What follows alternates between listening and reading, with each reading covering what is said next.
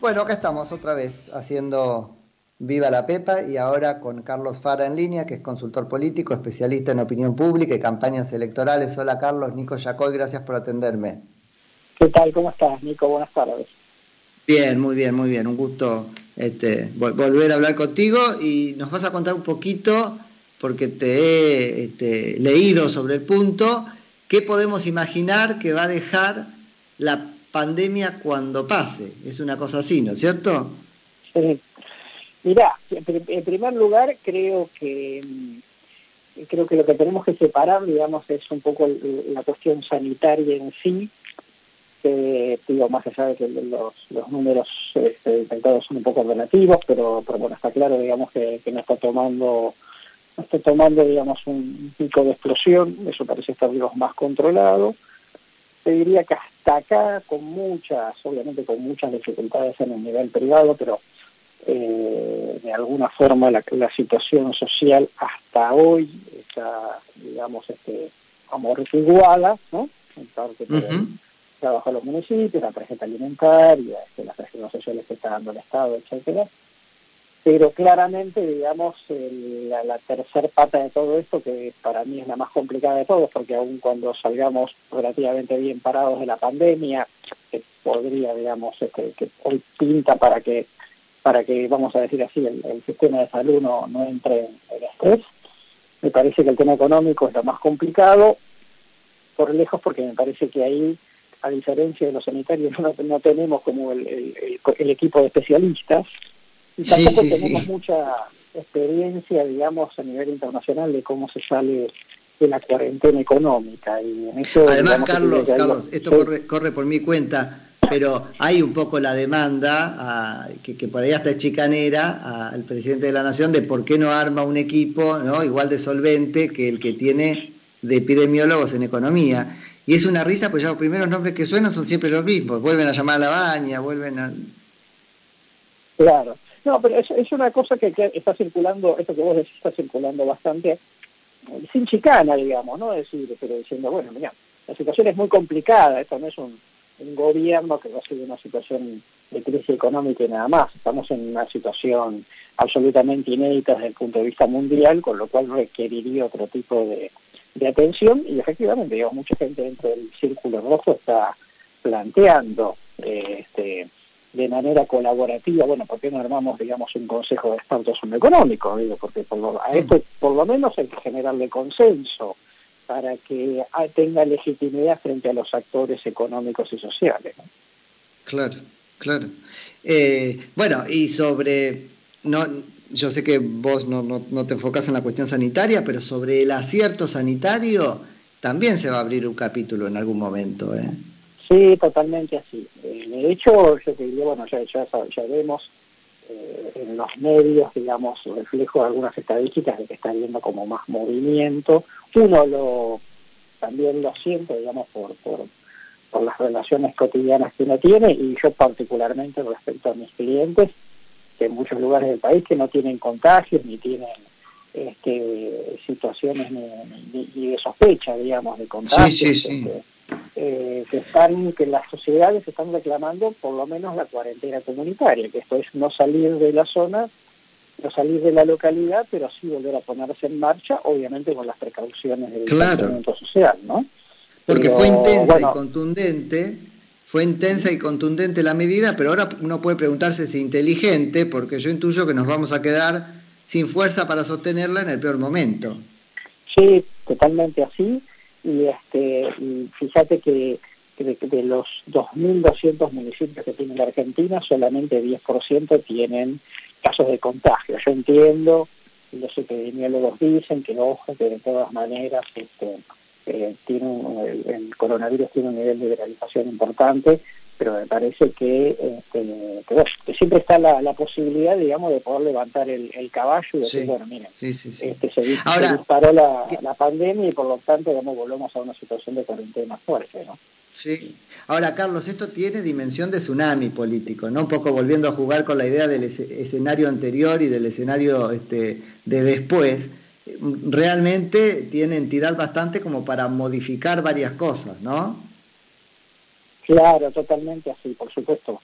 que primero, digamos, eh, primero vamos a ver cómo termina la pandemia, ¿no? Digo, la, cuestión sanitaria. Sí, sí, claro. Porque, digamos, podría, hasta acá va teniendo, vamos a decir así, un balance positivo, pero no, se sabe.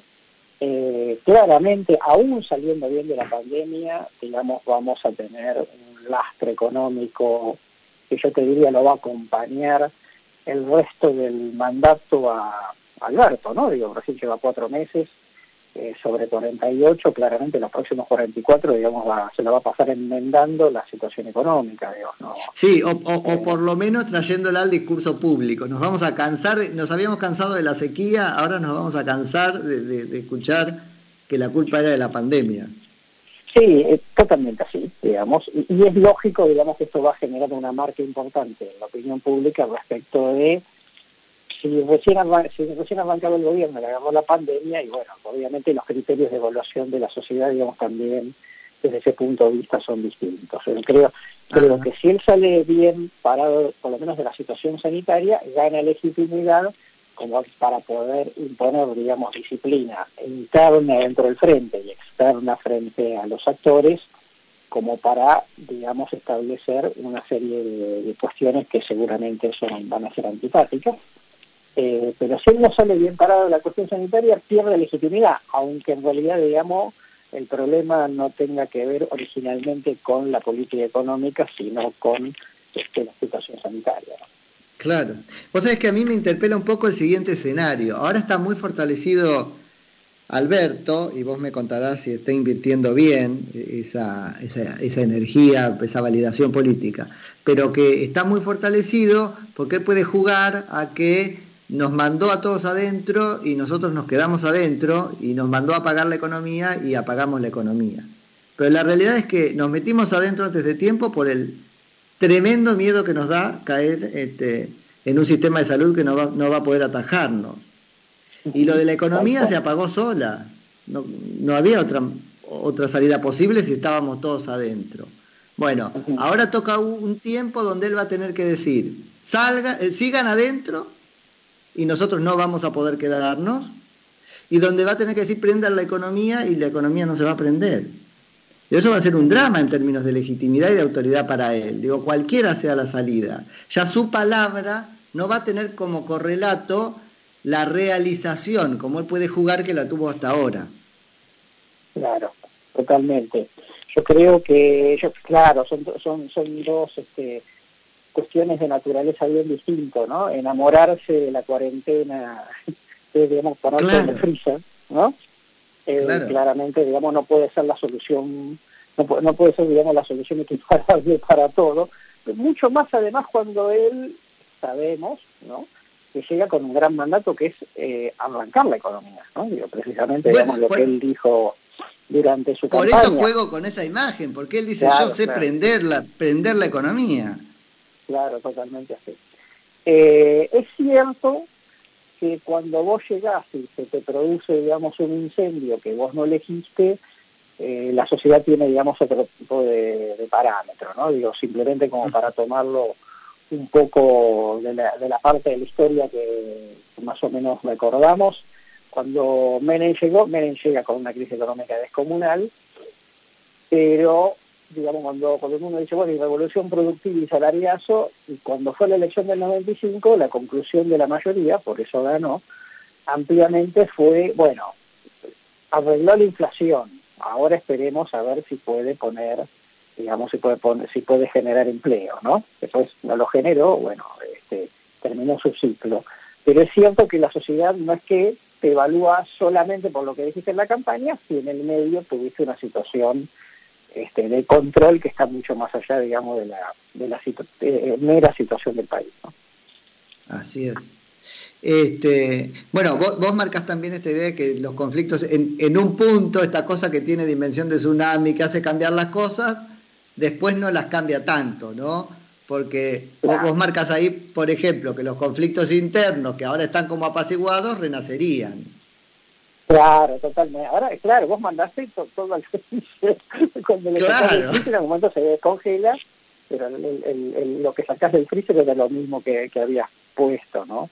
Eh, a la corta o a la larga es así, eso no, no se resuelve. Es cierto que si, como decíamos recién, si él sale bien de la pandemia, por lo menos Argentina sale, vamos a decir así, mejor que el promedio de la región, no del mundo, pero sí de la región, digamos, tiene una legitimidad distinta frente a los actores, como diciendo, bueno, si pudo, si, si más o menos fue sensato para, para, para pasar la pandemia, este, démosle la, la, posibilidad de ver si muestra sensatez por el tema económico, que, obviamente es lo que... Ahora, Carlos, guarda con eso, porque él se está comparando con el loco de Bolsonaro, lo pone un poco en ese lugar, y la realidad es que habrá que ver qué pasa. Pasado mañana cuando ya se trate de economía.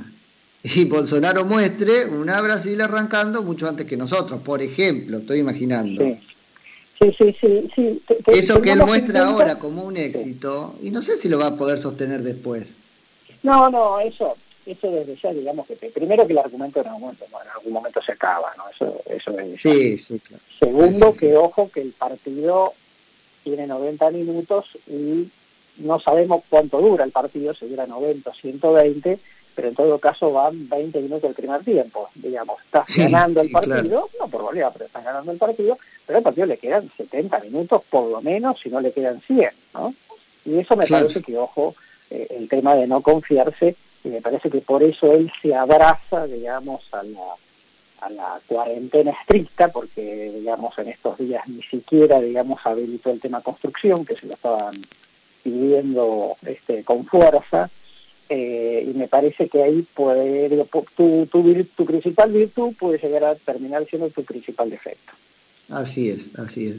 Y hay un punto que, que tengo ganas de charlar con vos, Carlos, porque no, no sé si termino de, de entenderlo igual, que es este de vos traes a un Alberto Fernández de alguna manera moderado o si querés equilibrista, que volvería a ser así después de la pandemia. Y yo lo veo como que ya se cayó varias veces de la cuerda, si fuera un equilibrista. Sí, es, a ver, el equilibrista sí, más de una vez se cae, eso, eso es así. Ajá, eso, eh, eso, eso tengámoslo en cuenta. Aparte tengamos en cuenta vamos a decir así, que este es un personaje que está aprendiendo a andar en bicicleta, este, porque él nunca... En la cuerda floja está aprendiendo. En la cuerda floja, él nunca había sido, digamos, el conductor de la bicicleta, ¿no? Había sido un acompañante del que manejaba la bicicleta, ¿no? y esto, digamos, también es un aprendizaje de él, que por supuesto, digamos, no lo, no lo es culpa, digo, el, su decisión, digamos, ser eh, candidato a presidente, pero es cierto, digamos, que eh, que, que mojado, ¿no? Porque él estaba aprendiendo a ser presidente con Cristina al lado y ahora, digamos, eh, tiene que ser un líder en situación excepcional, ¿no? Una especie de una especie de Churchill, le digo simplemente por el. Sí, sí, pero, sí. Ahora, es así, digo, tiene que aprender, tiene que aprender a ser presidente y líder en situación excepcional y las dos cosas al mismo tiempo habitualmente son complejas son bien complejas. Que no sabemos, mm. digamos, cuánto cuánto le daba, ¿no? Su, su propia, vamos a decir así, su, su propio margen de maniobra, ¿no? Bueno, ahí, ahí, vamos, haces bien en marcar esa diferencia entre toda su trayectoria política, incluso haber sido jefe de gabinete y el cargo de presidente, ¿no? Requiere eh, habilidades diferentes. Totalmente así, totalmente así. Es cierto que en la historia, digamos, por lo menos eh, en más de una oportunidad ha habido, ha habido personajes que de los cuales no se esperaba nada y finalmente sorprendieron, ¿no? En situaciones este, de crisis fuerte. Eh, quizá no, quizá digamos esto es muy incomparable con la mezcla de lo sanitario y lo económico, eh, pero es cierto, digamos, que digamos, muchas veces eh, lo que no se espera de una persona, digamos, termina termina aflorando, digamos, positivamente. Yo hasta ahora me río un poco en el sentido de que eh, como presidente está siendo un buen ministro de salud. O sea, hay un punto donde él está abdicando de su función que es eh, responder a la globalidad del problema. ¿no? Está mirando una cosa sola. Sí, estoy de acuerdo. No, te queda otra, ¿no? Digo, en estas situaciones vos sos el ministro de salud, así como después sos el ministro de Economía o, o Chauchi en la guerra fue su, su ministro de guerra, ¿no? Digamos, esa es la verdad. Eh, no, no te queda otra, ese es, el, rol que efectivamente, digamos, el conjunto de la sociedad está esperando. Pero bueno, vamos a, digamos, a sí, sí, como, sí. Ministro, de salud, para no ser eh, médico, digamos, no, estuvo mal. no, y después de la, de la diferencia de roles, hay un punto que es que Bueno, él sobreprometió, porque su campaña fue Yo conozco la, la botonera. Sí, sí, eso, eso desde ya. A ver, yo, eh, yo te diría, ahí que, te pongo de, vamos a decir así, de amortiguador, y lo menciono en el artículo, es que la, cuando él llega, cuando él asume, digamos, la gente dice, recibe una situación económica negativa, eh, esto va a llevar mucho tiempo y además no va a tener viento a favor. ¿no? Cosa que es absolutamente cierto, digamos, más allá de la, antes de la pandemia, digamos, no iba a tener viento, viento a favor como tuvieron Néstor o como tuvo Menem. Entonces, eso le baja las expectativas de la sociedad al presidente como diciendo, que haga lo que pueda. Eso era una situación beneficiosa. Ahora encima se agregó la pandemia. Yo por eso soy, yo diría, cauteloso respecto de los tiempos de la sociedad, porque me parece que es cierto que la sociedad va a quedar muy escalada con esta crisis. Sí, sí, sí. Eh, y, eh, tiene, la, opinión pública tiene tiempos distintos a los de la política y, y, al mundo empresarial, ¿no? Eso no Sí, sí, sí, totalmente. Bueno, van a ser tiempos, Carlos, de mucho trabajo entonces para vos. Sí, pues, creo que hay que ser, primero que creo que hay que ser muy cauteloso porque la situación es muy compleja y muy impredecible. Yo particularmente creo que eh, creo que hay cosas que van a cambiar, pero pero no creo que sea un punto de inflexión en la historia universal, ¿no? Pero me parece que es importante eh, aclararlo. Si, si la, ojo, si la pandemia dura mucho, yo te diría que, bueno, no, no, no, no hace falta, digamos, de describirlo. Sí, sí, claro. Eh, ahora, nunca sabes si una combinación de dos pastillas o una vacuna dentro de seis meses o un año te deja esto como un, una, noche de borrachera, digamos, que te, sentiste mal, pero que pero que a la, larga te lo olvidas. Entonces, eso no lo sabemos, digo, eso eso todavía puede pasar. pero pero eh, eso, Carlos, es muy importante porque la sociedad vamos a juzgar, o la opinión pública vamos a opinar con el diario del lunes. Sí, totalmente, totalmente. Si, si, la, si, la cuarentena es una, si la cuarentena tal cual está acá es una mala idea, van a pagar los platos votos Alberto y todos los especialistas. Pues, Pobre, gentiles. Va a ser, muy difícil, digamos, que todos los especialistas que están circulando por los medios eh, eh, mantengan la legitimidad que están teniendo hasta ahora, ¿no? Van al muere, olvídate. Claro. Y, si sale todo bien, van a decir qué visión que tuvo. Es así, es la historia. Tal cual. Ahí estamos. Che, Carlos, te agradezco mucho por la charla.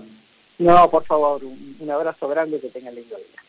Un saludo igualmente. Era Carlos Fara, que es consultor político y especialista en opinión pública y campañas electorales.